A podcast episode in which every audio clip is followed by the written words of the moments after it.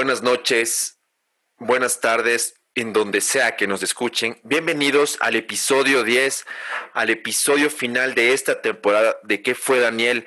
Hemos tenido invitados de muchísimas índoles, de muchísimas categorías, un montón de invitadazos y hoy quiero cerrar esta, esta temporada, digámoslo así, con un invitado eh, muy especial, quiero entrar a otra categoría de, de, um, invitados, se podría decir, en, el tema que, estamos abarcando de emprendimiento.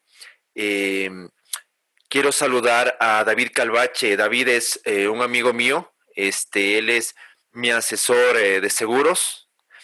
A él yo le conocí hace ya un par de años.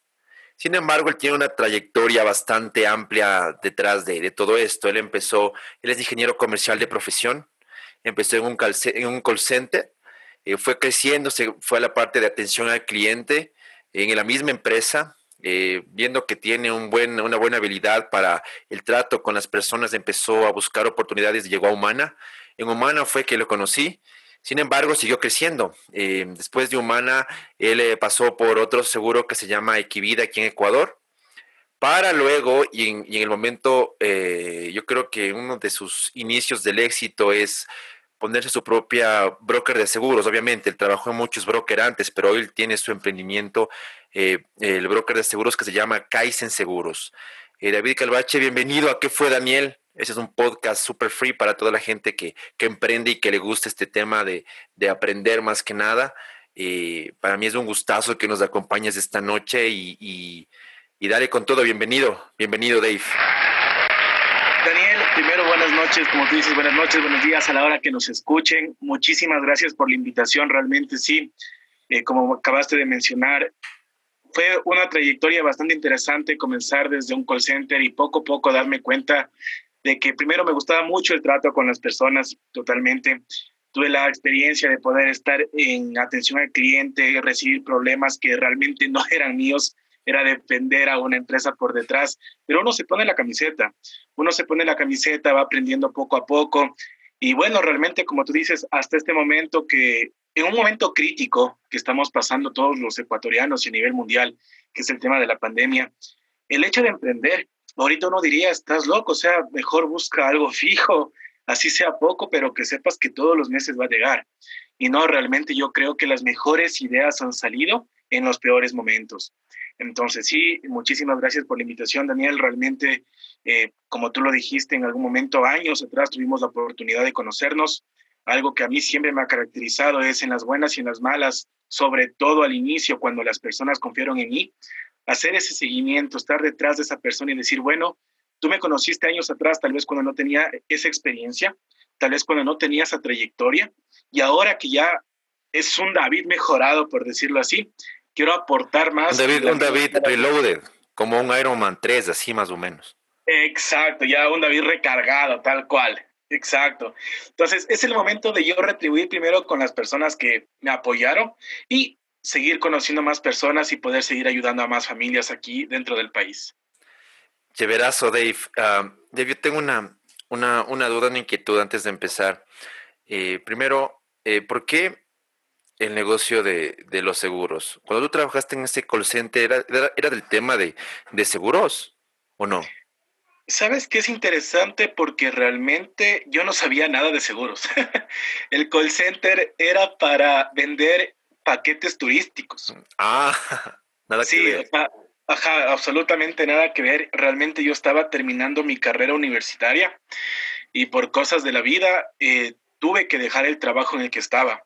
Y fue de la noche a la mañana, te cuento una anécdota, o sea, para que tengas una idea, me acuerdo tan claro, un día miércoles por el tema universitario me tocó poner la renuncia en la empresa en la que yo trabajaba y el día jueves me llaman de humana y me dicen, David, sacamos tu hoja de vida eh, del internet y sabes qué, queremos que vengas a la entrevista.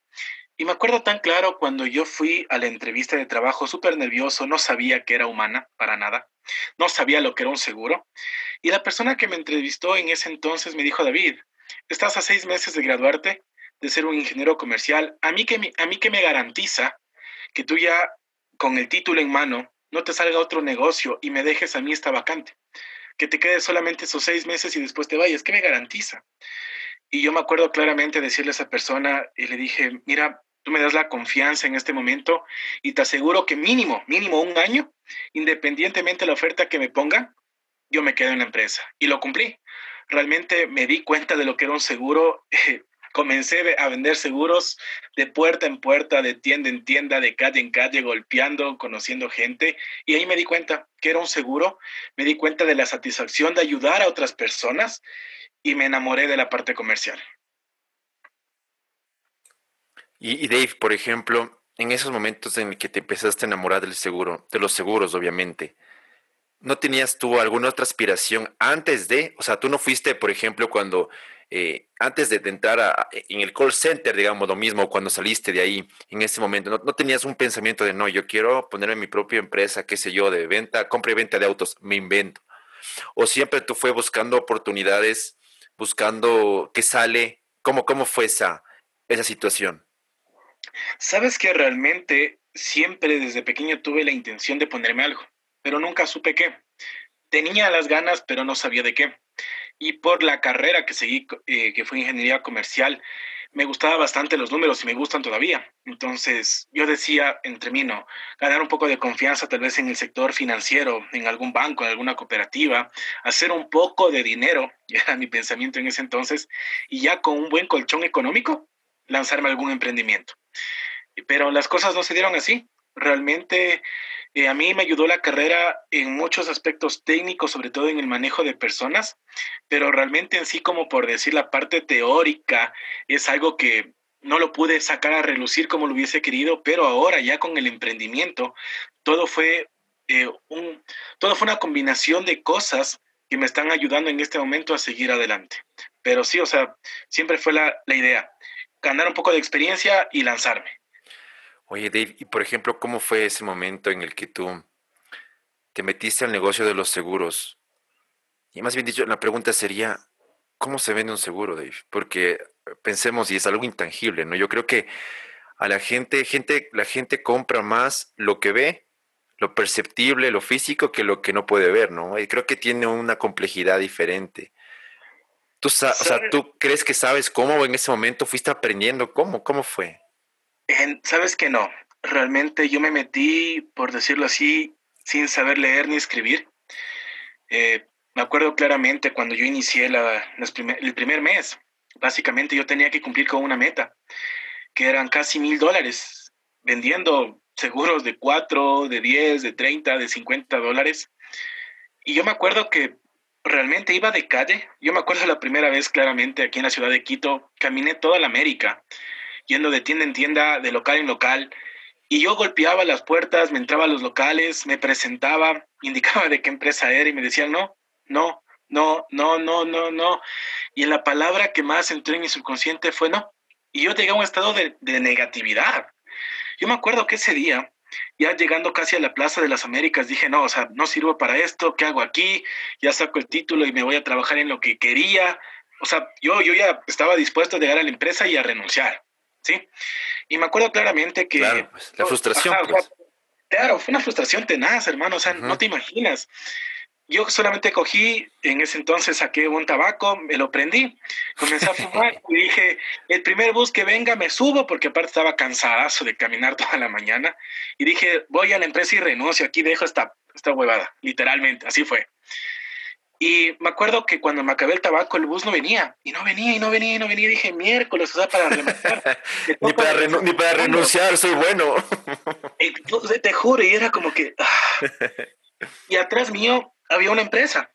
Y dije, ah, ya, o sea, el bus no viene, ya no estoy haciendo nada, estoy descansado, voy a intentar una vez más. Entré a la empresa, me recibió la recepcionista y le digo, ¿usted tal vez el dueño o el gerente o el administrador aquí de la empresa? Me dice, no, pero ¿para qué es? ¿Sabe qué? Soy David, le vendo, vengo en representación de la empresa humana, la, la, la, la, la. Y me dijo, ¿sabe que no están? Pero justo yo estaba buscando eso, puede pasar. Y yo fue como que, claro, gracias. Hermano, entré y fue, o sea, fue una señal divina realmente porque entré y era la recepcionista, ojo. Y la recepcionista me dijo, David, ¿me puede esperar cinco minutos que en la empresa habían tres amigas mías que también quieren contratar? O sea, fue como un golpe de suerte. hermano, fue un ángel. O sea, realmente yo me quedé sentado esperando y de la nada me cayeron siete personas. Y era la primera vez que yo explicaba frente a tantas personas, súper nervioso, no sabía qué hacer. Una pregunta por aquí, una por acá. Y para hacerte corto el cuento, hermano, me tocó llamarle a mi jefa en ese entonces y decirle, Yadi, necesito que venga con más contratos porque tengo siete personas para cerrar y solo traje tres. hermano, con esa empresa cumplí todo mi presupuesto y de lo que yo iba con la mentalidad de aquí se queda esta porquería, fue como que no, o sea, y me di cuenta. Y es una lección de vida porque por cada 100 veces que te dicen no, hay una persona dentro de las 100 que te va a decir sí. Y tienes que aprender a manejar la frustración para que ese sí supere los 99 no que te dijeron antes. Y, fue así, hermano. Claro, y cómo, por ejemplo, y ese rato, ¿cómo tú manejaste esa, esa frustración? Porque al final, eh, sí dijiste, yo me voy de aquí miércoles, yo, yo ya, ya, valió, valió todo, entonces me voy. Pero al final, ¿cómo manejaste para... Es que creo que, creo que hay diferentes, las tipologías de, o las personalidades de la gente. Actúa de diferente manera la frustración, ¿no? Quizá uno se enoja, quizá otro se pone a llorar, quizá otro, no sé, eh, se pone histérico. En tu caso, Dave, ¿qué, ¿cómo fue? ¿Cómo fue? ¿Te pusiste triste? ¿Y cómo lo manejaste, no? Que es lo más importante. Porque lo manejaste. Claro, o sea, realmente la sensación que yo tuve en ese momento fue enojo. Fue un enojo conmigo mismo porque yo dije, ¿qué estoy haciendo mal? O sea, según yo era súper capaz y no logro. No logro, o sea, yo me creía buenazo y todas las personas me dicen, no, entonces yo estaba enojado conmigo mismo. Y realmente a mí lo que me ayudó en ese momento y me di cuenta y me ha servido para lo largo de la vida es que lo peor que uno puede hacer es tomar una decisión o estando muy emocionado, o estando muy triste, o estando muy enojado, con cualquier emoción que tú sientas y estés a ese extremo, jamás hay que tomar una decisión. Porque cuando yo me llegué a ese punto, a ese pico de estar sumamente enojado conmigo mismo, yo dije, aquí dejo esta porquería, no sirvo para esto. Pero fue una cuestión de cinco minutos que esa rabia comenzó a pasar y regresé a ver y dije, bueno, o sea, ya perdí toda la mañana, ya perdí toda la tarde, hay una puerta más. Ya me dijeron 98 veces no, 99 veces no. Que me digan una más, no me voy a morir. Igual el bus no viene. Y lo hice. te, juro, hermano.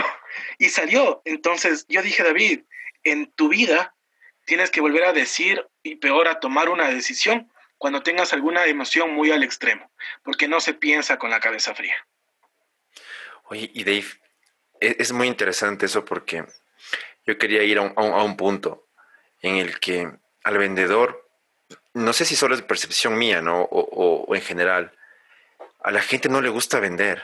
O sea, es como una, eh, como que piensan que vender es solo algo que hace la gente que está parada en los semáforos o algo así. ¿Te has dado cuenta? ¿Te has dado cuenta de eso, Dave? ¿O, solo es mi percepción? Porque es complejo, es complejo. O sea, no creo que alguien diga, yo de grande quiero ser vendedor.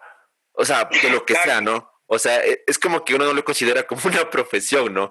Pero es súper necesario. O sea, el que no sabe vender en cualquier aspecto de su vida, no, no va a poder lograr nada, ¿no es cierto? Tú, realmente, realmente hay una frase que dice que una persona que sepa vender jamás le va a hacer falta dinero. Y creo que es. bastante cierto. Y lo que tú dices es algo sumamente importante.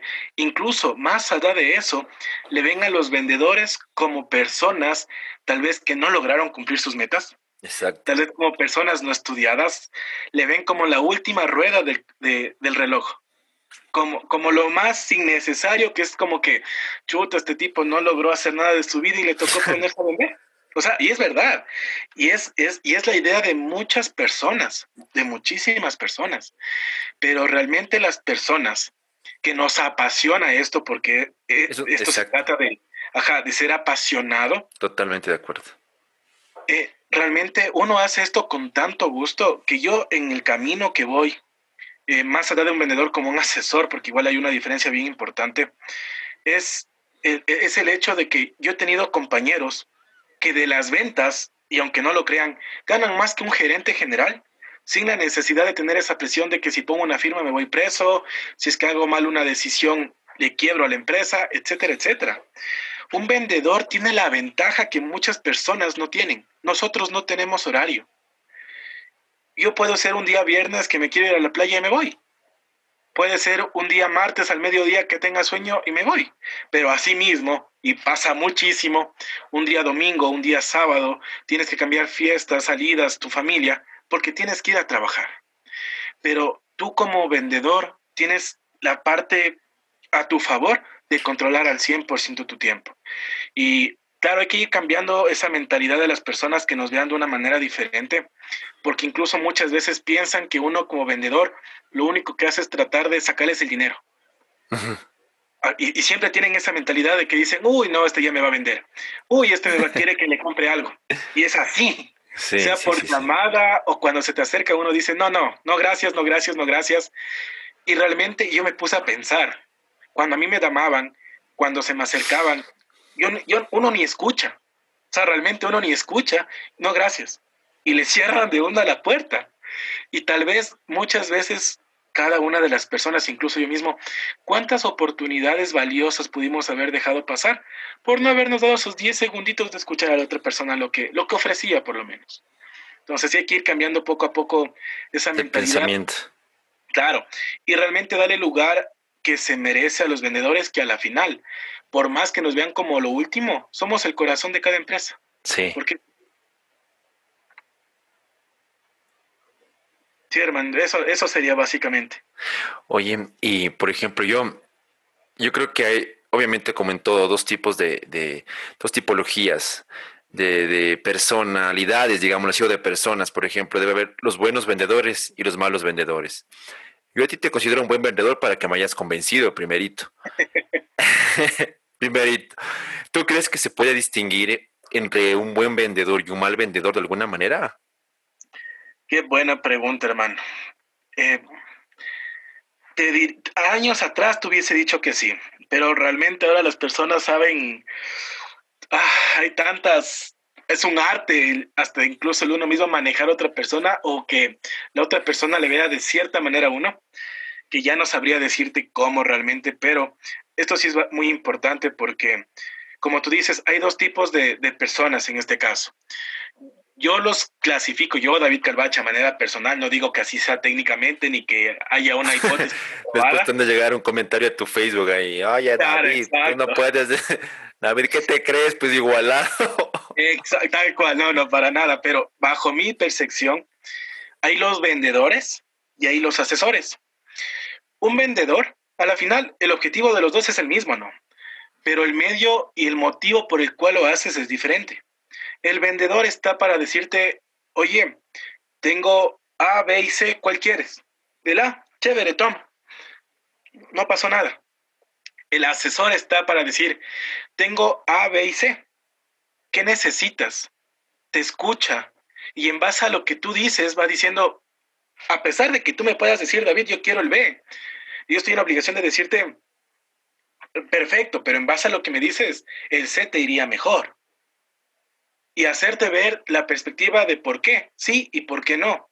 Y ahí está el asesoramiento cuando uno realmente se preocupa por el bienestar de la otra persona. Es cuando dices, wow, o sea, realmente este man me pudo haber vendido esto, que le convenía. Pero lo que yo necesitaba esto, era esto, y era mucho más accesible, por decirlo así.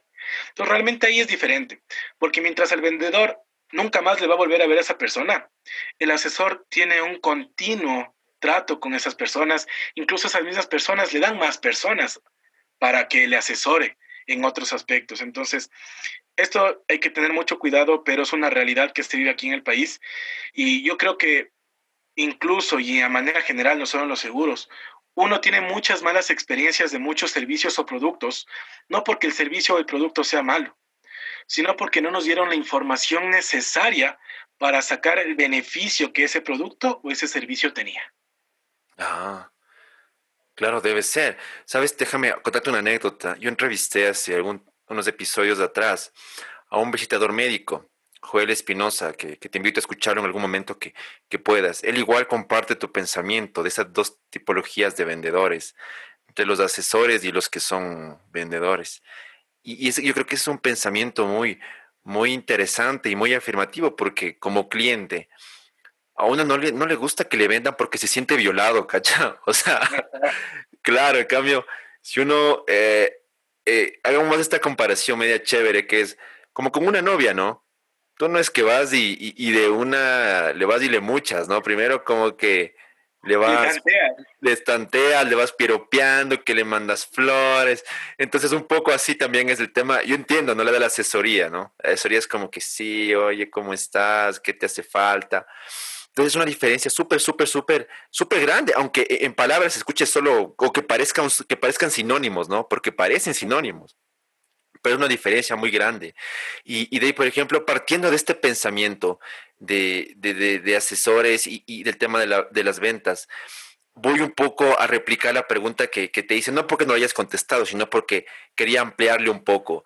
Y es, ¿se puede distinguir en un momento a un buen vendedor que empieza a mentir?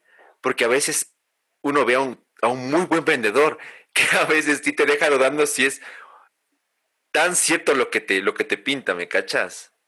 Claro. O sea, realmente como tú dices, y totalmente de acuerdo, uno llega a un punto de decir, ¿será tan cierto? O sea, lo que me está pintando será tal cual. Yo creo que, y uno como cliente, es un tip que yo lo utilizo en la vida a manera personal y que muchas veces les digo a mis clientes. Y, por ejemplo, te puedo decir, Daniel, porque muchas veces ahora, ahora, el cliente o el consumidor es más preparado que antes. Antes uno les decía algo, ustedes creían y, dale, o sea, y ojalá me vaya bien. Ahora ya son más preparados y dicen, bueno, por lo menos voy a comparar, ¿ya?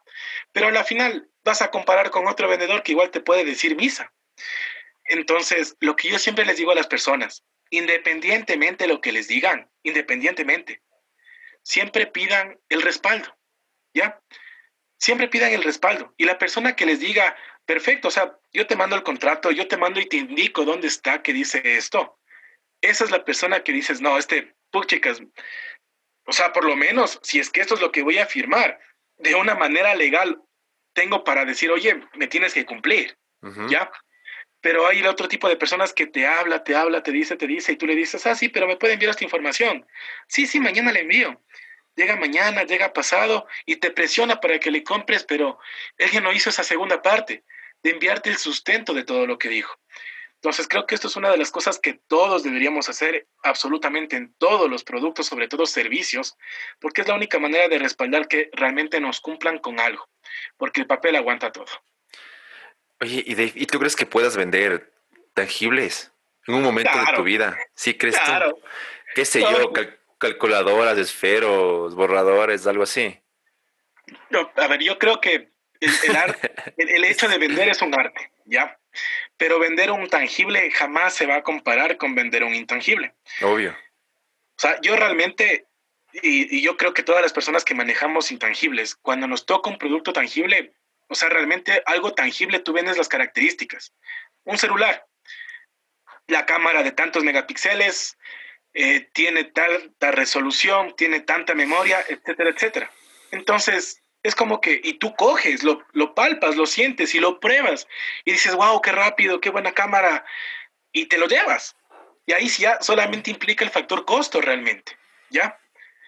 Pero vender un intangible es no jugar porque suena feo, pero realmente es entender las emociones de la otra persona y hacer que la emoción que tú sientes, que transmitir un poco de lo que tú sabes a la otra persona pero para que la otra persona se dé cuenta que tal vez realmente necesita eso. Es crearle esa necesidad al consumidor, porque yo te voy a crear la necesidad de algo de una manera preventiva, sobre todo en los seguros. Tú jamás vas a comprar un seguro para algo que ya te pasó sino que cada seguro, independientemente de la rama, va a ser para prevenir algo que puede pasar en el futuro. Entonces, es ese, ese juego mental, ese juego de palabras, de hacerle ver a la otra persona y decir, mira, o sea, te esforzaste tanto por algo y en un segundo, en un momento, por obvia circunstancia, lo puedes perder todo. Y ahora, te estoy dando la oportunidad de proteger tu patrimonio, de cuidar a tu familia. ¿Por qué no hacerlo? Entonces, realmente yo creo que vender un tangible, y sobre todo dependiendo del tangible, es mucho más accesible que vender un intangible. Oye, Dave, y por ejemplo, ¿y tú tienes muletillas o, frases preelaboradas para, para hacer las ventas? ¿O no? Sinceramente, sí, sinceramente. Si no, claro, no, no te preocupes. O sea, realmente muletillas supongo que debo tener. Realmente para darme cuenta de eso debería grabarme y, escucharme con toda una atención. Claro, ir numerando todas las... Ajá. Claro, pero ponte, yo para serte franco, sí tengo ciertas frases que no es que ya las tengo pregrabadas o memorizadas, pero son frases que realmente salen porque son necesarias y te ayudan a explicar más o y te ayudan a transmitir más lo que deseas. Pero cada persona es súper diferente. Tú no puedes ir con la mentalidad, sobre todo en los seguros, diciendo a esta persona le voy a decir el mismo speech que a la otra. Le voy a decir las mismas frases que a la otra. No puedes, porque cada persona es un mundo diferente. Cada persona te va a hacer preguntas diferentes. Y porque sobre todo en el tema de los seguros, hay tantas opciones que cada persona se deba a un servicio diferente. Entonces, si tú, y esto le pasa mucho cuando, a las personas nuevas, les pasa un montón, que tratan de ir grabado cualquier cosa y, y cuando les cambian el diálogo, es como que, ¿y ahora qué hago? Esto no estaba escrito o esto no lo planifiqué. Y ahí uno se da cuenta y dice, uy, este me quería vender, este me quería sacar la plata. Entonces, realmente yo a manera personal al inicio tuve que haberlo hecho totalmente, creo que es una curva de aprendizaje, pero en el hoy por hoy siempre trato de transmitir y brindar los beneficios lo más transparente posible. Cualquier, o sea, todos los beneficios son mostrados con fundamentos, como decías en un inicio, ¿no es cierto? Claro, siempre, siempre, siempre respaldado. ¿Por qué? Eh, sobre todo en el tema del broker en este momento de Kaizen Seguros, para mí es algo bien delicado, porque antes cuando yo era dependiente, a la final yo trabajaba para Humana, yo trabajaba para Equivira, yo trabajaba para el broker ABC. Y a la final, el que quedaba mal primero era yo, perfecto. Pero a quien reclamaban después era, a, esa empresa. O sea, realmente. Así es. ¿ya? Iban a decir el producto de Humana era malo, el producto de Equivida era malo. A mí me van a quedar odiando, ¿no? Pero a la final es la empresa. Pero ahora es diferente porque yo soy el frente, yo soy la espalda, yo soy la cara, yo soy todo. O sea, yo soy el primer filtro y lo que primero van a ver los clientes, sea para algo bueno o para algo malo. Y después de eso, sobre todo si es para algo malo, va a ser Kaizen, pero Kaizen es mío. Entonces, ahora sí, más que nunca hay que tener mucho cuidado. Siempre, siempre, siempre yo respaldo las cosas.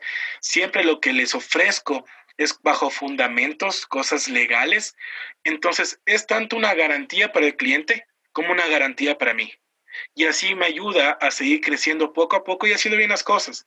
Tal vez no se logra crecer tan rápido como otras personas lo hacen por obvia circunstancia, pero sabes que estás creciendo de la manera correcta y que tarde o temprano esto te da frutos, porque a mí se me haría muy fácil decir cosas que no son y ojalá el cliente jamás se dé cuenta, pero prefiero ser más real y realmente dar a las personas lo que esas personas necesitan.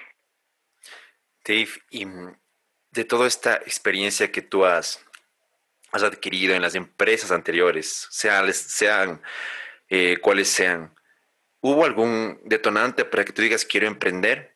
¿Y, cuál fue el aprendizaje que te dejó cada una que ahora te sirve en tu emprendimiento? ¿Crees tú que las tienes en la cabeza, sí? Claro, tuve dos, dos anécdotas bastante fuertes, tristes, penosos. Eh, dentro de la primera empresa eh, realmente eh, yo logré estar dentro de los primeros vendedores a nivel nacional y era el más nuevito y el más joven. Y yo logré sacar un negocio redondo que por lo menos a mí por, por unos seis meses me cambiaba mi estilo de vida, pero radical. Y cuando yo inocentemente fui a pedir ese apoyo, esa ayuda, esa mano amiga para meter y sacar adelante ese negocio, básicamente las palabras de esa persona fueron como que, no, tú no, esto hay que darle a alguien, alguien más, alguien con más experiencia. Qué loco. Y era como que, oye, pero es mi esfuerzo, o sea, es mi trabajo. Y me lo quitaron. Y me lo quitaron y para mí fue como si me sacaran una parte, porque yo era alma, corazón y vida, realmente me apasiono mucho cuando defiendo la camiseta de cualquier, de cualquier lado. Y yo sentí que me sacaron algo ese día. Y ese fue el primer detonante y por eso fue como que yo dije, no, o sea, yo estoy para algo más grande. Yo dije, David, estás para algo más grande y aquí ese más grande no lo vas a conseguir. Y ahí fue ¿Renunciaste? ¿Renunciaste tú ahí? Sí, renuncié. Renuncié y todos mis amigos me decían, oye, pero que estás loco, si aquí ganas bien, que esto, que el otro. Le digo, es que no se trata de, la parte económica. Ahora se trata una parte de, de esa hambre de crecimiento, de esa hambre de, de, querer algo más, de decir, David, estás para más. Y, y me arriesgué, hermano, renuncié, me arriesgué. Fue difícil porque obviamente el estilo de vida que tenía se transforma y es un sinónimo en deudas, en egresos, y ya no contaba con los ingresos que tenía. Y hubo miedo, Dave, hubo miedo, hubo miedo. sí. Claro. ¿Cómo lo manejaste? Eh, realmente decirte como que un plan o una estrategia no. Solamente era el hecho de vivir día a día y decir, ¿y ahora cómo pago esto? ¿Qué hago? Yo tuve que ir al banco, y, o sea, yo, para que tengas una idea, ganando un promedio de 2, 3 mil dólares mensuales y mis deudas mensuales fijas eran de 1.200 a 1.600, era, era fuerte. Yo decía, ¿y ahora cómo pago esto? Yo digo, ¿cómo pago esto? Y me tocó comenzar a hacer adelantos a la tarjeta y me sobreendeudé horrible. O sea, fui en contra de todo lo que aprendí en la universidad. Claro, claro, claro. Claro, don Bosco no estaba orgulloso de mí en ese momento. Pero, claro, o sea, quedaste mal, ya no, ya no fuiste al cielo, ya no fuiste al cielo. Exacto, ya, ya, me, ya me dio la espalda. Ya, claro, ya, ya no. Pero fue ese mismo miedo e-, ese sentirme esa, esa soga del cuello y decir, oye, despierta, tienes dos chances, te quedas así o te despiertas y, le das. Y, le di, hermano, le di, conseguí trabajo, comencé en los brokers, dale, dale, dale, comencé a ganar experiencia, un montón de experiencia, porque antes solamente vendía asistencias médicas, medicina prepagada. En el broker fue, oye, autos, oye, asegura casas, asegura hoteles, asegura fábricas, camiones, transporte, asegura vida, etcétera, etcétera. Y esa caída, porque para mí lo veo como una caída, tal vez por orgullo, pero fue caída, eh, me ayudó a abrir totalmente mis, mis horizontes y decir, oye, qué grande que ha sido este mundo y me enamoré, me enamoré, me enamoré perdidamente y me abrió la puerta, o sea, realmente me abrió la puerta, llegué a Equivida después y hubo mi segundo detonante en la vida que me trajo hasta este momento, que fue la pandemia. Yo igual dentro de Kivida, eh, vender vida es lo más complicado que yo he tenido en la vida para hacer. Es el producto más noble, pero más difícil que hay, porque nadie, nadie a buenas y a primeras amanece diciendo, ah, hoy quiero un seguro de vida porque por si acaso me muera mañana. Nadie. ¿Ya? Y muchas personas te dicen, David, pero ¿para qué compro un seguro de vida? si es que cuando yo me muera no voy a recibir un centavo. O sea, estoy pagando para que otra persona reciba toda la plata. Y tenemos una falta de cultura enorme, enorme, enorme, enorme, hermano. Y se me hizo súper complicado, súper difícil, pero cuando le cogí el tino me comenzó a ir súper bien, súper bien.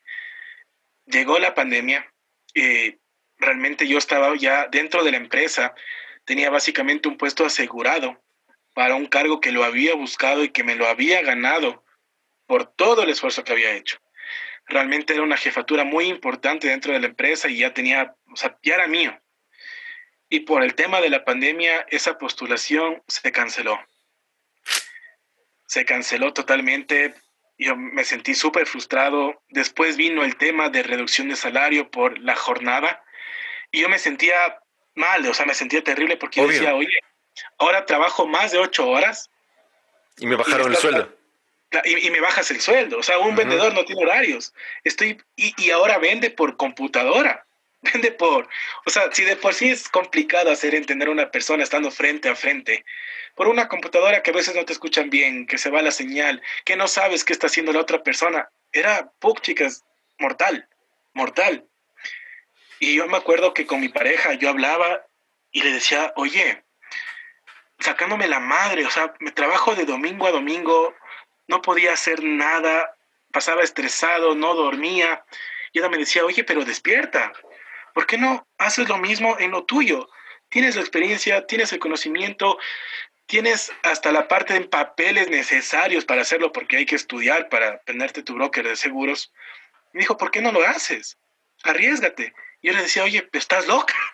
O sea, te das cuenta que estoy en una pandemia, que tengo personas que dependen económicamente detrás mío y tú quieres que renuncie a lo fijo que tengo. Sí, renuncia. Y fue como que ah, hablé en ese entonces con mi jefe. Se dio el tema, como te digo, de este puesto que, que se canceló totalmente. Amanecí y fue como que no. O sea, realmente me estoy quemando. Ya no lo estoy haciendo con la pasión que lo hacía y dije no. Al día siguiente renuncié. En la empresa nadie lo creía ahí sí me, di cuenta realmente que la empresa me querían bastante. Yo tengo igual un apego muy fuerte con Equivida en este caso, pero renuncié. Yo me acuerdo que con mi pareja fue como que cogiditos de la mano en las buenas y en las malas y vamos a darle adelante. Y salió, y salió Kaizen Seguros y a Dios gracias, hermano, realmente nos está yendo bastante bien. Oye, Dave, y esta transición de, de Kaizen, quiero que me cuentes un poquito más de detalles, si puedes. ¿Cómo fue? O sea, tú saliste uh, de, de Equivida y después, ¿qué fue el, primer paso que hiciste? Dijiste, yo ahorita voy a, a, conseguir contactos, o ahorita voy a empezar a crear mi marca, o ¿cómo fue? ¿Y en cuánto tiempo? Porque eso fue un golpazo también para ti, obviamente. El, el estado anímico es muy importante, sin embargo, toca seguir, pero ¿cuál fue el siguiente paso que tú diste después de, de haber salido de, de esta empresa?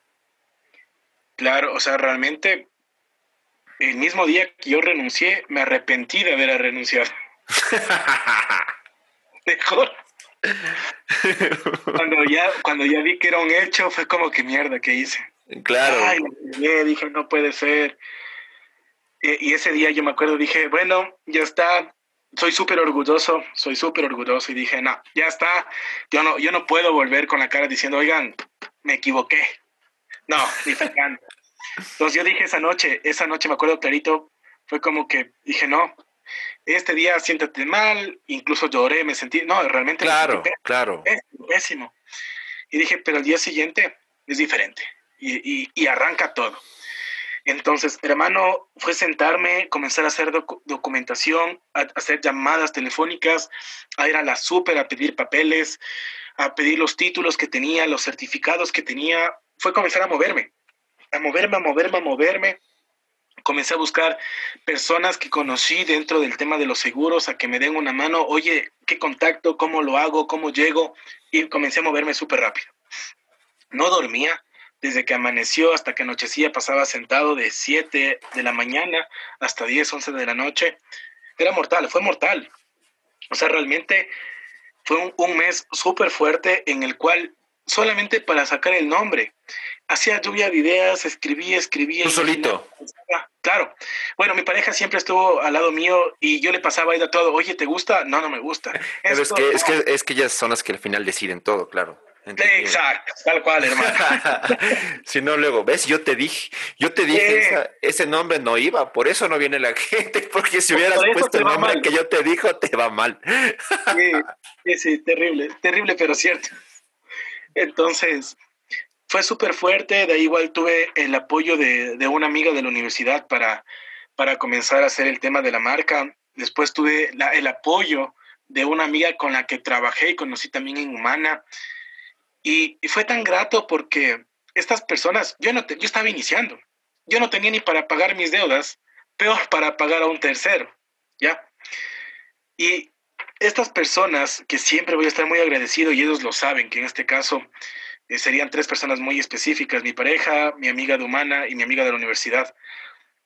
Eh, me, me, vieron fijamente y fue como que, David, yo te conozco, sé el tipo de persona que eres y yo sé que aunque ahorita no tengas, te, le pongo todo, todo mi esfuerzo, todas mis ganas, todo mi ánimo, todo mi apoyo y algún rato que tú crezcas porque sé que lo vas a hacer, yo sé que me vas a retribuir hermano, y aunque no lo creas, esas personas hasta el día de hoy han estado conmigo a la par, tarde, noche, mañana, día.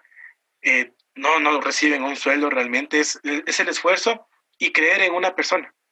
Creo una persona que el día de mañana todo va a ser diferente y que las personas que ahorita me ayudaron van a crecer conmigo y hacerles parte también de lo que es Kaizen Seguros.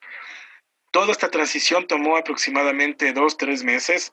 Se logró sacar los agenciamientos con las empresas. Cada, para cada empresa era una, dos reuniones, una pila de documentación. Yo pasaba estresado, no tienes idea. Pero al final se lo sacó. Se lo sacó, se lo sacó adelante, hermano. En la actualidad trabajamos, Kaizen Seguros trabaja con prácticamente todas las empresas de seguros a nivel nacional e internacional. Entonces, para mí fue gracias por la confianza de todos, desde por mis primeros clientes en este caso y de las empresas y de las personas que me han rodeado. Es difícil, todavía se está iniciando como cualquier emprendimiento, siempre hay ese miedo, pero ese miedo te ayuda día a día a superarte, a levantarte con más ganas la mañana siguiente. Y Dave, tú no, lo tuyo no es sociedad, ¿no? Eres el único dueño. Sí, sí, sí, totalmente, 100%. ¿Tú tienes, ¿Tú tienes algún equipo de trabajo aparte de ti? Obviamente, no, eh, sin el tema de tu de tus compañeros que me contabas. ¿Hay, ¿Hay más gente que te aporta en esto, en el tema de ventas, algo así? Claro, sí, sí, en el tema de ventas eh, estamos con el tema de los freelance, que igual son vendedores, cada uno con su experiencia, cada uno con su trayectoria. Es un tema igual bastante delicado porque es arma de doble filo, muchas veces depende de la persona. A veces te puede jugar bien como te puede jugar, mal, pero hay que arriesgarse. Justo, justo esa, por, ahí, por eso iba a ese tema. Dave, igual quiero que me aclares ese tema para que la gente que nos escuche sepa a qué nos referimos. Pero antes, sabemos que los vendedores tienen el ego o ese orgullo que tú dices que, que es bien fuerte, ¿no? los vendedores tenemos, yo soy publicista, también tengo ese, ese ego. Oye, jaja, total. Eh, tú en este caso estás liderando un, equipo, al final es freelance, lideras un equipo. Este, ¿qué, tan ¿Qué tan complejo te parece a ti liderar a, otros vendedores? Porque puede ser que en un momento el, el, vendedor que trabaja para ti dice, no, yo puedo vender más que el David, yo ni sé cuánto. Y existen esos egos. ¿Te ha pasado? ahorita en, tu empresa o, no te ha pasado? O, y si te pasa, ¿cómo lo manejarías? El rato que te das cuenta, ¿no? Claro, no, no, totalmente de acuerdo. Y, es algo que se vive todos los días. Como tú dices, está ese pensamiento de yo puedo vender más que él. Está el pensamiento de yo tengo más experiencia que él. Ajá, está el pensamiento de eh, ¿por qué él me reclama algo a mí o me exige, o sea, hay tantos pensamientos súper complicados.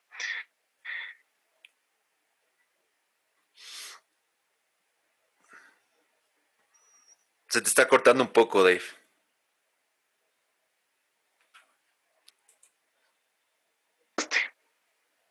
Se te cortó, Dave. ¿Puedes repetir? ¿Me, escuchas? ¿Ahí me escuchas? Perfecto. Listo. me puedes repetir porque se te cortó. Claro que sí, no te preocupes. Te comentaba que sí, que hay muchos pensamientos, muchísimos pensamientos de grandeza, de egocentrismo. Exacto. Y, uno también es egocéntrico a la claro, a la final. Entonces, hay que manejar este tipo de cosas con pinza. Yo he aprendido que muchas veces no es darle la razón a, la otra persona, pero no darle la contra tampoco. Escuchar y, y tratar de decirle, sí, ¿sabes qué? totalmente de acuerdo con lo que dices, pero lo podríamos hacer así. O porque muchas veces es el tema de, oye, yo le quiero dar esto. Y decirle, oye, pero es mejor esto. O, oye, ¿por qué no hacemos esto? Y decirles que no podemos por esto. A la final, esa, esa parte, esos colaboradores solo ven una cara de la empresa y no ven la, la que está por detrás, que también es bien importante. Entonces, es el hecho de manejar con mucho tino, con mucha paciencia, tratar de buscar las palabras correctas y lo que yo aprendí, jamás, jamás, jamás mandes nada escrito. ¿Por qué? Te cuento una anécdota. Yo tuve la mala experiencia. Eh, en un momento igual que estaba súper enojado, mandé un texto por WhatsApp. Yo lo leí una y otra y otra y otra vez. Y era al grupo de los chicos, ¿ya? Ahorita, ¿eso te pasó estando ya de jefe o no? Claro. Ya, ya en Kaizen, en Kaizen. Claro, ya en Kaizen. Y, y fue como que yo, yo interpretaba lo que yo escribí de una manera. Y cuando llegó el mensaje a las personas, tuve seis interpretaciones diferentes. Entonces fue terrible, porque de las seis a dos fue como haberles dicho, pero hasta de lo que se iban a morir. Y realmente tú te das cuenta con estas experiencias, obviamente me tocó ir, disculparme, eh, transmitirles lo que yo intenté transmitir por mensaje. teléfono dañado, teléfono dañado es. Tal cual. Y dije, no, primera y última vez, o sea, cualquier ah, cosa conversando de frente, porque hablando las personas entienden. A la final toca ceder no en el aspecto de darle a la persona porque sí, así de la nada, sino porque a veces también uno tiene que aceptar que la otra persona tiene la razón, que tal vez lo que la otra persona te propone sí es más rentable tanto para el cliente como para la empresa. Entonces también hay que saber escuchar bastantísimo en este negocio, hermano. ¿Y tú le tienes un poco de miedo a perder la autoridad, Dave? Por ahí tal vez.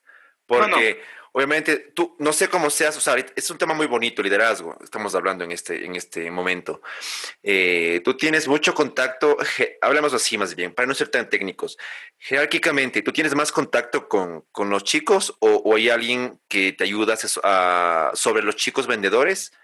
O, cómo es la logística interna de, más bien, claro, tu esquema organizacional, empresarial? Eso fue bien técnico. no te preocupes. Yo sobre los vendedores sí tengo una persona encargada, que es como que el primer filtro, pero yo tengo la costumbre, y siempre me ha gustado porque yo también comencé desde lo más sencillo. y yo siempre, siempre, siempre, siempre tengo también el contacto directo con cada uno de ellos. Eh, yo creo que tanto con las personas que trabajas día a día como con los clientes tienes que tener una relación que en venta se le conoce como humana negocio, ¿ya? Tienes que no solamente enfocarte con las personas de tu equipo en la parte de negocio, me vendes, me vendes, me vendes, me vendes, sino también ser humano y ver, oye, ¿cómo estás? ¿Cómo amaneciste? ¿Cómo está tu familia con este tema de la pandemia? ¿Qué pasó? Me comentaste que estaba así, asado, cocinado. Y es tener esa, esa habilidad, exacto, confianza y, y esa habilidad para decir, humana, negocio, vas a la parte humana, vas a la parte del negocio y tratar de conseguir ese equilibrio para que la otra persona que está al otro lado diga, oye, este man por último se preocupa, o sea, por último me dice cómo estoy, me transmite que le importo, que quiere verme bien. Entonces, hasta la actitud de esas personas cambia. No es darles exactamente el hecho de que estamos de tú a tú, pero sí es darles ese sentimiento de que siempre me voy a preocupar por ellos, porque al final si ellos están bien, sé que también van a hacer bien su trabajo. Así es. Así es, totalmente, totalmente de acuerdo. ¿Y nunca te ha pasado que algunos, algún, algún, tal vez algún trabajador, asesor, se tomó atribuciones que, que, no debería? Eh, sí me pasó. como que, como que te, te, le diste mucha confianza y boom. Claro, es que realmente hay una línea súper delgadita. Súper. Súper delgadita. Así es. Me pasó, no me pasó aquí en Kaizen, sino que me pasó casi un año y medio atrás con otro equipo de trabajo que igual manejé en otro broker. Y ahí manejaba más personas incluso. Me pasó. Eh, tuve, obviamente, y eso fue también una, tal vez un mal comportamiento de mi parte. Muchas veces la falta de experiencia te hace cometer ciertos errores. Fue, me acuerdo claramente, estábamos por fiestas de Quito como hace dos años más o menos, un año, dos años. Y hicieron la fiesta de la empresa. Y fue el hecho de uno siempre jovial, alegre, jajaja, jijiji, compartir un trago. Compartir un trago con tu equipo de trabajo después de la comida, etcétera, etcétera. Pero la semana siguiente eso se vio reflejado en esta persona como que ya no había ese, ese nivel de respeto, como tú dices. Ya se pierde. ajá, se perdió totalmente. Y comenzó a tomar, bajó totalmente el rendimiento esta persona bajó totalmente el rendimiento de esta persona porque fue como que ya soy amigo del man y a mí no me va a decir nada, pero no era así. Eh, me acuerdo que tuvimos un encontrón justamente por este tema de decir, oye, ¿qué pasó la producción? ¿Qué esto, que el otro? Y, solamente fue y me dijo, no, no te preocupes, hermano, ya le saco que esto, que el otro, mejor el viernes vamos a las bielas. o sea, a ver, a ver, a ver, a ver. Y para mí igual fue un baldazo de agua fría y yo también acepté mi culpa, ¿no? O sea, también fue mi error, para serte franco. Yo hablé y le dije que la parte laboral con la parte personal, claro, son cosas totalmente diferentes. Y cuando quiera podemos conversar, si le está mal, incluso volver a compartir una cerveza. Totalmente de acuerdo. Pero el rendimiento y la parte profesional que él tiene que mostrarme aquí en la empresa es diferente. Porque puede ser incluso mi mejor amigo, pero si de la manera profesional que yo le necesito de rendimiento dentro de la empresa no me funciona, se va. Y espero de corazón que me sepa entender que a pesar de ser mi amigo, uno tiene que tomar decisiones. No se diga con esta persona que éramos compañeros de trabajo. Claro. claro, fue fuerte, a la final se enojó un montón conmigo, un montón conmigo.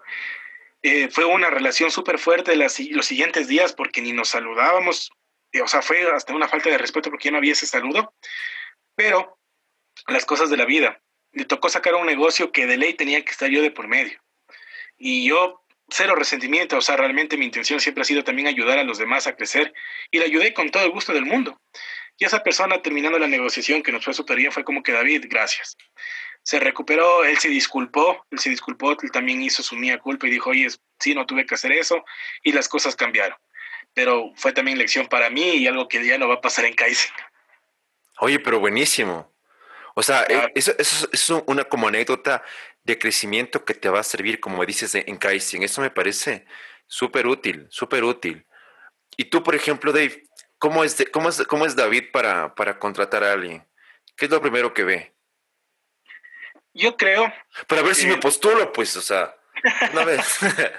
Te, iría bien, hermano, y además, no, pero si entras a los seguros ya no sales, te enamoras, créeme. En serio.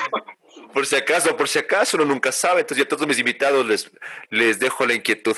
No, mentira, no, no. Más contrataciones al 1800. Sí, así, les, dejo, les dejo mi cédula y, mi, CV. No, nada que ver.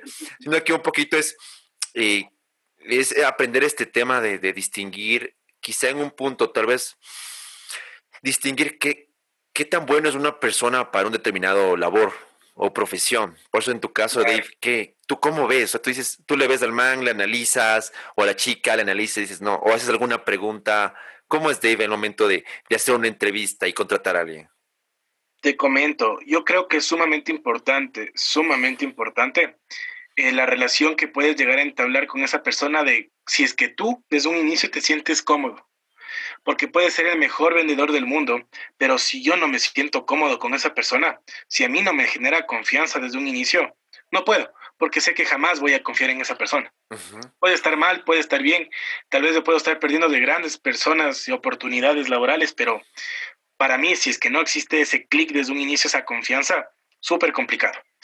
Fuera de eso, eh, yo siempre, igual, súper fresco, súper relajado, eh, nombre, y trayectoria, o sea, cosas muy básicas, pero realmente el punto de quiebre es cuando yo le digo, véndeme, yo soy tu cliente. Y yo le digo, de, lo, de la experiencia que tú tienes, en qué producto, porque hay la rama de seguros, hay un montón de ramas que tú puedes comercializar, le digo, ¿cuál es la rama en la que más te manejas? ¿Cuál es tu fuerte? Vamos a poner la más típica, autos. Perfecto. Véndeme, véndeme, véndeme un plan para mi carro mi carro es esto, esto, esto. Yo tengo tantos años, no tengo familia, me, me creo un perfil y le digo, véndeme. Y ahí yo me doy cuenta realmente, primero si es que se, cómo maneja el nerviosismo, porque es súper importante. Uno en este tema está con todo tipo de personas, con todo tipo de personas. Claro. Y realmente, o sea, y tú tienes que aprender tanto eh, cómo te expresas con cada tipo de persona, ¿sí? Porque es súper diferente. Cómo gesticulas igual con cada uno, porque es súper diferente.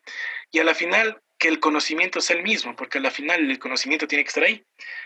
Después de esta pequeña clínica de ventas, que no dura más de dos, tres minutos, yo me doy cuenta y digo realmente, este sí, este no, este sí, pero hay que moldearle, o este puck, chicas, que bestia, este man es un tigre y, y, me hace pedazos y qué bacán, vengas. Pues básicamente esa pequeña clínica de dos, tres minutos es donde realmente uno se puede dar cuenta y decir, este es el tigre que necesito en el equipo. Ah, y si te ha pasado, sí, o sea, tú consideras que en tu equipo de trabajo hay tigres. Claro, claro, yo, yo siempre, yo siempre les, les relaciono a los chicos de, de esta manera. Yo siempre les digo que el mundo es un tanque, es un tanque inmenso, inmenso, inmenso. Y dentro de, del mar, sobre todo, hay muchos depredadores. Yo les digo que en el equipo tengo pirañas, tengo tiburones, tiburones blancos, que tengo orcas, que tengo tantas personas, cada persona es un mundo diferente, cada persona es, un, es fuerte en algo diferente. O sea, por ahí hay también un pez globo. Eh, exacto. Entonces, yo les digo, por ejemplo, les digo, oye, tú como piraña, le digo, viene este man que es un tiburón y te hace pedazos, hermano. Digo, te hace pedazos. Pero si tú estás con estos manes, porque igual vender en equipo es súper bueno, sobre todo para empresas, le digo, si tú te creas un grupito de pirañas y te toca ir contra la competencia, que es un tiburón, ustedes le van a hacer pedazos al man o a ella. Entonces, capacitaciones, Dave. Sí, claro, capacitas. Siempre, siempre, siempre a los chicos, siempre, hermano. Es súper importante porque aparte que los productos de cada empresa son súper diferentes, a cada momento el producto cambia. Entonces siempre tienes que estar a la vanguardia, aprendiendo. Tú primero capacita. Yo tengo todos los días tengo capacitaciones de las empresas, todos los días. Y aprendo. Y lo que yo aprendo transmito a mi gente. Sí. Ah, buenísimo. es súper importante. Yo, claro, yo tengo, yo sé que tengo personas increíbles en el equipo, personas increíbles que les veo muchísimo, muchísimo potencial. Y asimismo, eh, siempre hay esa persona que toca darle un empujón, que es bueno, que es bueno, pero toca estar atrás, que trabajan bajo presión, porque también hay personas que se mueven solitas y hay personas que son buenas, pero hay que presionarles. Claro, o sea, hay, hay de todo, ¿no? Hay de todo en, como tú dices, hay, hay, hay tiburones y hay... Eso me gusta, me gusta esa, esa analogía, ¿sabes? Yo estoy viendo una, una serie en YouTube que se llama, si has de haber visto, o no sé si no, el, Shark Tank, México. No, no me he visto. Verás en YouTube, te recomiendo, es, es, es, es interesante. Dave, por ahí yo ya creo que el tema de liderazgo lo hemos complementado de, de alguna manera. Quiero, quiero, volver un poco al tema de, las ventas, Dave. ¿Qué, ¿Qué, tan importante es en el giro de tu negocio, tu modelo de negocio, el tema de las, de las redes sociales? Eh, ahorita, obviamente, con la pandemia se hizo un boom, no solo en tu negocio, sino en el común denominador de negocios que, que ahorita están en, dentro de, de, este círculo de, empresarial y, y de la pandemia. ¿Qué tan importante fue para el sector de seguros en sí? Y el tuyo, de, las, de los brokers. Sabes que en este caso, el tema de las redes sociales, el tema del, de los medios digitales, realmente a buena hora y tal vez incluso por, por, lo, por lo que estudié y todo, siempre fue algo que más o menos lo manejé. Y siempre como vendedor, desde mis inicios, yo trataba de hacer mi marca personal. Sí, David Calvach, independientemente de la empresa que sirva, yo trataba de hacer mi marca personal. Y créeme que si yo no hubiese tenido ese, esa base de conocimientos, ese, ese, ese granito de, de, ayuda, esta pandemia me hubiese acabado. Las redes sociales antes de la pandemia ya eran importantes. Los uh -huh. medios digitales antes de la pandemia Así ya eran es. importantes. Y estadísticamente hablando, si tenías dos negocios en la misma zona y el uno solamente se manejaba con su comercio local y el otro se manejaba con su comercio local y la parte digital, era un diferenciador sumamente importante. Y ahora con la pandemia eso salió, pero, o sea, a relucir tanto. Primero, ¿cuántos negocios se fueron a la quiebra por no saber utilizar los medios digitales? ¿Cuántos negocios con la pandemia duplicaron y triplicaron sus ventas solo por hacer la inversión en medios digitales? ¿Y cuántas personas que no tenían negocios pudieron iniciar su negocio solo por medios digitales? Así es. Es sumamente importante, 100% recomendado. Yo siempre les digo a las personas, sácate un curso, y ahora que hay tantos cursos gratis, por último, más allá del certificado, yo siempre he dicho así, no se trata de un título ni del certificado, se trata del conocimiento que adquieras y que apliques ese conocimiento. Súper. Uh -huh. Entonces, ahorita manejar el tema digital y por último, si uno no es experto o uno no sabe, hay personas muy capacitadas y que han estudiado para eso.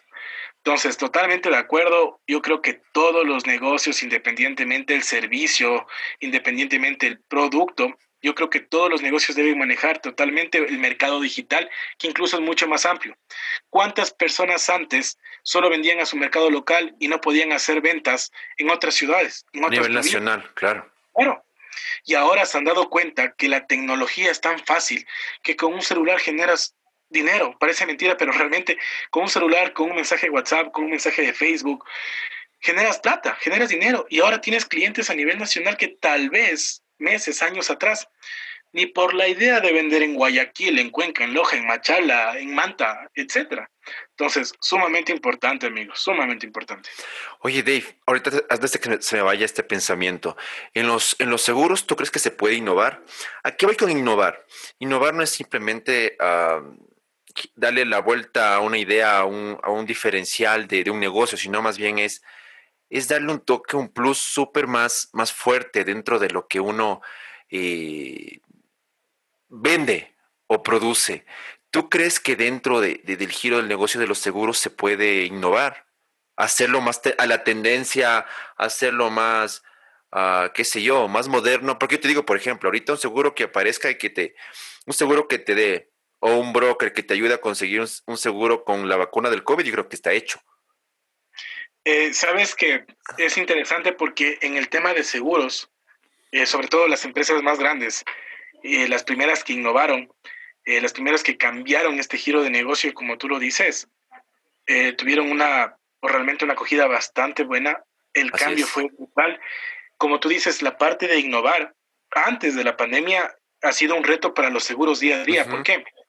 Porque un seguro como tal no puede sacar un producto porque yo quiero sacarlo, sino que por detrás hay todo un departamento técnico que en base a la ley produce un seguro nuevo, un, beneficio nuevo, y esto se envía a la super y la super tiene que analizarlo. O sea, es un trámite tenaz, súper complicado. Entonces, las empresas de seguros han tenido que ver de qué manera, respetando las normativas y la parte técnica, que es súper importante, innovar. ¿Qué han hecho las aseguradoras y en qué manera innovar? Más allá de los productos, ha sido poner ciertos complementos. Por ejemplo, en asistencia médica, tú antes no veías un seguro de vida o tú no veías que podías tener el tema de que si te quedas dañado con el carro te ayude. Comenzaron a poner ciertas asistencias para hacerle más atractivo a la contratación. Y realmente en lo que fue el boom y les ayudó un montón con medio digital, fue el hecho de dejar toda la documentación física de lado. Fue el hecho de crear aplicaciones, fue el hecho de crear eh, páginas web totalmente inteligentes que le ayuden al cliente a ver qué productos tienen, qué cosa fue la que contrató, poder hacer cambios en línea que el cliente mismo lo solicite. Este tipo de innovaciones, este tipo de cambios lanzaron a una era tecnológica para que tengas una idea, antes para asegurar un vehículo tenían que hacer inspección y la persona tenía que viajar a donde esté esa, ese vehículo para hacer inspección física. Ahora, ¿qué hacen? Vamos a hacer de cuenta, Daniel, voy a asegurar tu carro y te digo, perfecto, ¿a qué hora puedes? Chuta, David, ¿será que puede el sábado a las 10 de la noche? Claro, no hay problema. Es tan fácil como que yo te mando un link de Zoom, prendes la cámara y te digo, por favor, date la vuelta al carro, alza el capó, enfócame el motor, el chasis, la la la la la la la Perfecto, la inspección realizada. Tú como dueño del carro, sin que nadie entre hasta para tu protección, en este caso de por la pandemia que estamos pasando, lo hiciste. Y ni bien estás colgando la llamada de manera digital, ya te llega el contrato. Claro, entonces firmas así, claro. Exacto. Y es una agilidad increíble que es como que, wow, o sea, ya no tienes que ir a las empresas, ya no tienes que estar pidiendo permiso en los trabajos, el tema de los reembolsos.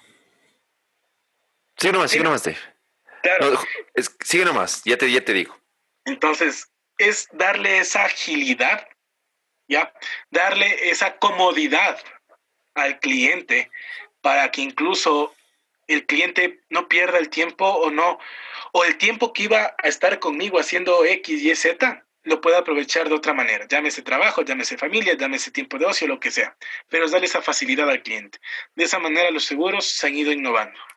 Oye, Dave, ¿y tú crees que en algún momento la inteligencia artificial, si se viene con todo, ¿no? O sea, ya los, los, los, chatbots de las páginas web y esas cosas ya tienen una inteligencia brutal. ¿Tú crees que en eso en algún momento pueda eh, suplantar a los actuales vendedores? ¿Crees tú que en un momento eso pueda pasar y que una marca pueda, un broker pueda utilizar? Porque utilizan, ¿no? Pero no de una manera tan fuerte, ¿no? Ahorita es un chatbot. Hay que separar que un chatbot es una cosa la inteligencia artificial dentro de un chatbot es otra cosa mucho más elaborada, ¿no?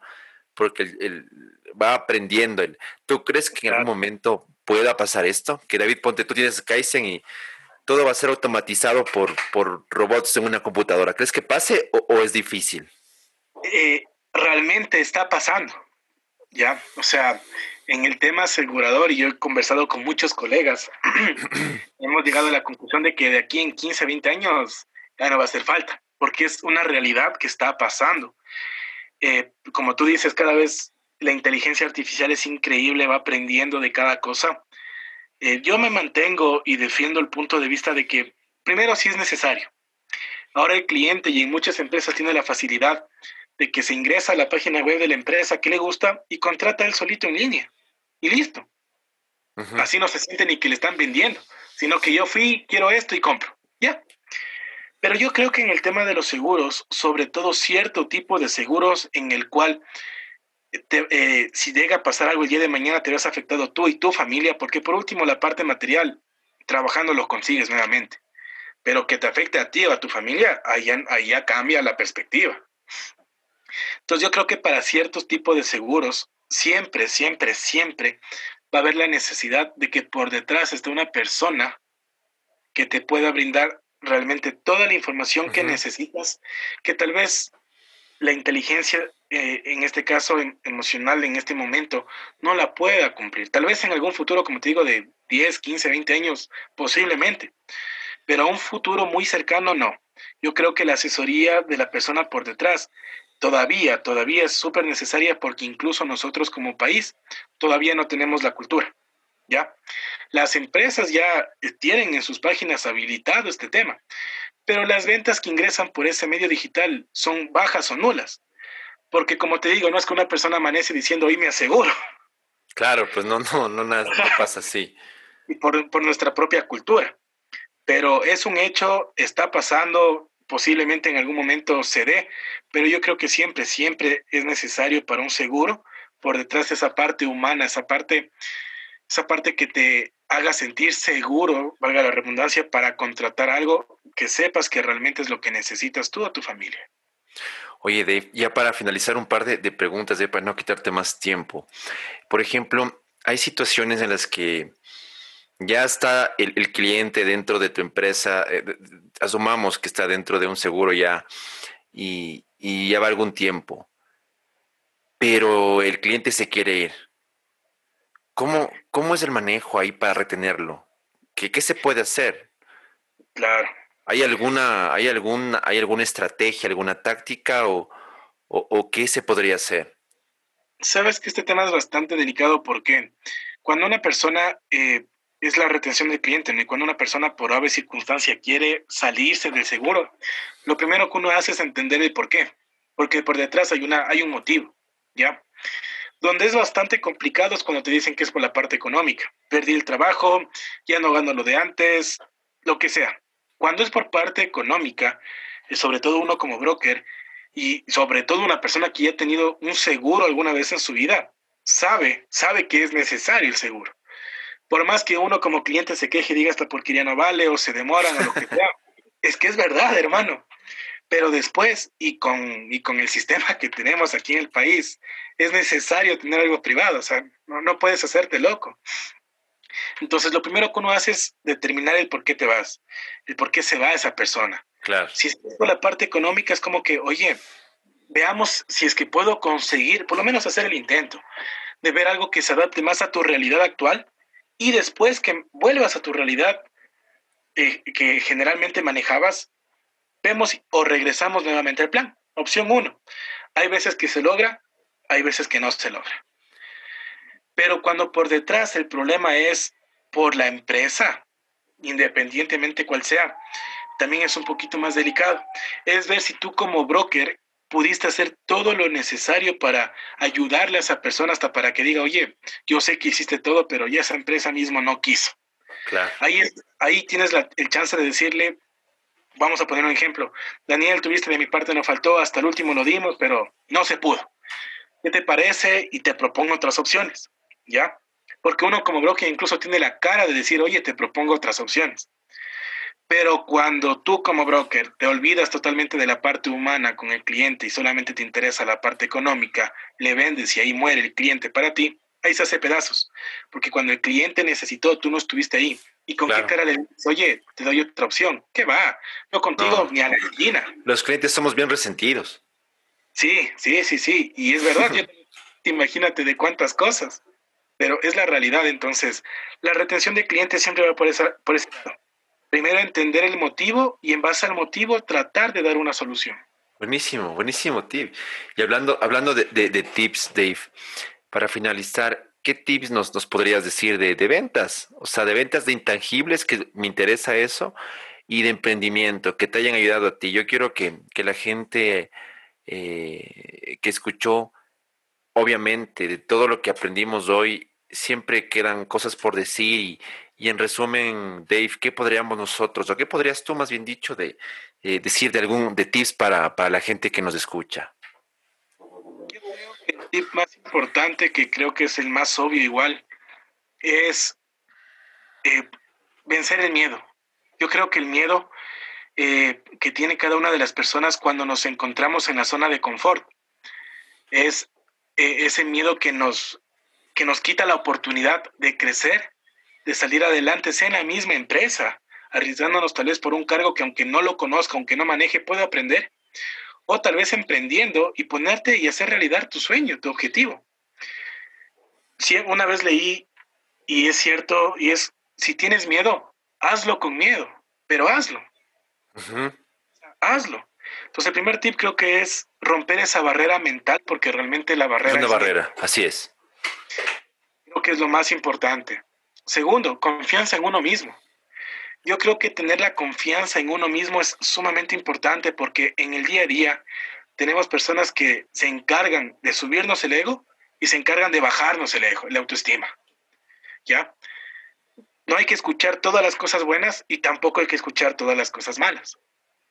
Pero mientras uno se tenga la confianza en sí mismo y uno vea que la única competencia que tiene es consigo mismo, yo creo que se puede llegar a como persona mucho más rápido y de una mejor manera.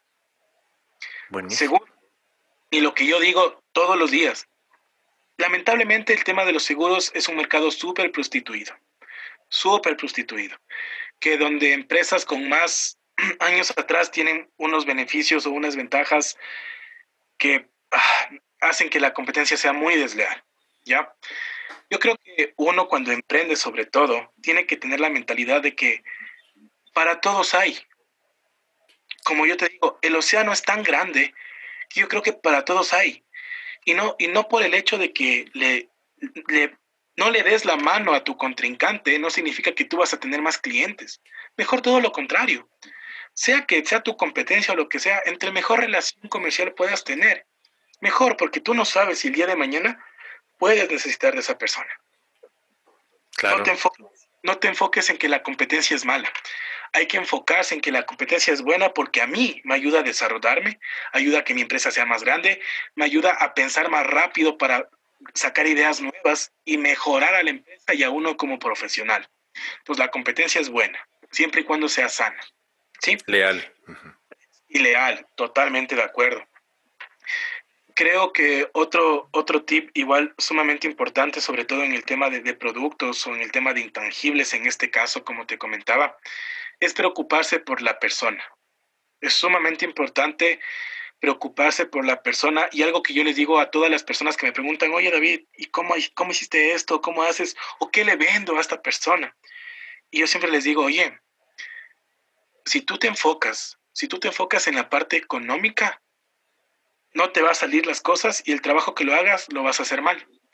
Pero si tú te enfocas y te sigues enfocando siempre y, recuerdas el por qué te pusiste tu emprendimiento, que fue por esa pasión que sientes, el dinero llega. Tarde o temprano, pero llega. Pero haz las cosas con pasión, haz las cosas bien. Una frase de los seguros es la buena fe. La buena fe en los seguros, ¿qué significa? Tú me puedes decir un ejemplo, que eres una persona súper sana y realmente por detrás tienes un montón de enfermedades la buena fe y confío en ti, que lo que tú me estás diciendo es cierto. Y así mismo espero que obres conmigo y yo obrar contigo. Claro. es sumamente importante igual ese tema. Yo creo que ya para, para concluir el último tip que podría decir en este caso es lo que comenté dentro de la conversación. Manejar siempre el tema humano y el tema negocio. Jamás le demuestres a la persona que solamente le quieres vender y tampoco jamás le demuestres a la persona que solamente estás con esa persona por sentimientos. Siempre tener ese equilibrio de la parte humana y la parte del negocio, la parte humana y la parte del negocio. Te va a ayudar a tener clientes más fieles, te va a ayudar a entender mejor lo que realmente ese cliente necesita y te va a ayudar al, al, día de mañana que ese mismo cliente te refiera a más clientes, llámese amigos, llámese familia, lo que sea. Buenísimo, David. Antes de, despedirnos, David, yo quería invitarte a que, a que le cuentes a la gente de, Ecuador, no sé si internacionalmente también, que le des los contactos de tu empresa. Súper bienvenido. Esto es, es gratis, por si acaso. No es que, no es que me paga a mí por, por entrevistarle al, al Dave, no, por si acaso, a cualquier. Así que Dave, este es tu espacio en este momento, te, te invito a que, a que des el teléfono de contacto, tu empresa, si tienes algún, alguna página, algún contacto, no sé, algún contacto, te invito a que lo digas ahora, mi amigo Dave. Excelente, amigo. Muchísimas gracias. Y sí, eh, a todas las personas que nos escuchan, primero, muchísimas gracias. Eh, comentarles, Kaizen Seguros es un broker nacional que abre totalmente las puertas a cada una de las personas que deseen ser asesoradas realmente con el profesionalismo que se merecen. Existe un seguro para cada familia y va a ser un gusto que se puedan comunicar al 0992 889214 o al 098 207-9901 y por favor visítenos en nuestras redes sociales, estamos en Facebook como Kaizen Seguros. Siempre va a ser un gusto poderles recibir. Daniel, muchísimas gracias por la invitación, realmente qué gusto haber podido compartir un poco de las experiencias, anécdotas, que las personas se den cuenta un poquito más allá de primero del tema de los vendedores, cómo nos ven, que vean que no es tanto así y se un poco más a las personas, que realmente muchas veces gastamos en un café en un plan de internet, en cosas banales. Y muchas estas dejamos a nuestra familia, a nosotros mismos o al patrimonio que tanto nos ha costado construir de lado. Super David, yo te agradezco un montón por haber participado esta noche. Como siempre, yo aprendo muchísimo de cada invitado que está en este episodio y agradecerte por ser el, el último de la temporada. No por último vas a ser el último, ¿no? Los últimos serán los primeros siempre. Entonces, yo te agradezco. De acuerdo. yo te agradezco, David, un montón, un montón y te deseo mucho éxito, mucha abundancia. Eh, quedaron temas por hablar. Espero volvernos a ver en, en la próxima temporada. Ya voy a ver cómo, cómo hago, pero sin embargo, te agradezco muchísimo, David, que tengas una excelente eh, noche, eh, día o la hora en la que esté en el mundo, pero tú excelente noche, David. Eh, descansa porque estamos acá en la noche y mucha abundancia para tu negocio. Muchas gracias, Dave. Un abrazo. Hermano, un abrazo. Muchísimas gracias a ti. Éxitos. Este podcast es auspiciado por Papers Inc., monstruosamente creativo, Icoina, Tucker's Fruit, Cinema Snacks, Odontofit. Agradecemos a todos y cada uno de ustedes también que nos han acompañado en estos 10 grandes episodios de, de, de que fue Daniel. Les agradezco de corazón. Veamos que estoy pensando qué contenido nuevo hacer para la próxima temporada. Y les invito a todos a seguir escuchando. Aprenderán mucho, aprendan mucho de lo que, de lo que se dice a diario acá igual no se olviden de, entrar a, buscar en, Amazon, en inglés y español, eh, mi libro de, creatividad, creatividad pandémica en Amazon. Está muy bueno, es una guía corta de 12, 12 páginas que ustedes pueden conseguir fácilmente es digital, así que no hay ningún inconveniente. Gracias a los que lo adquieran. Y les espero en la próxima temporada. De todas maneras, gracias por acompañarme esta noche.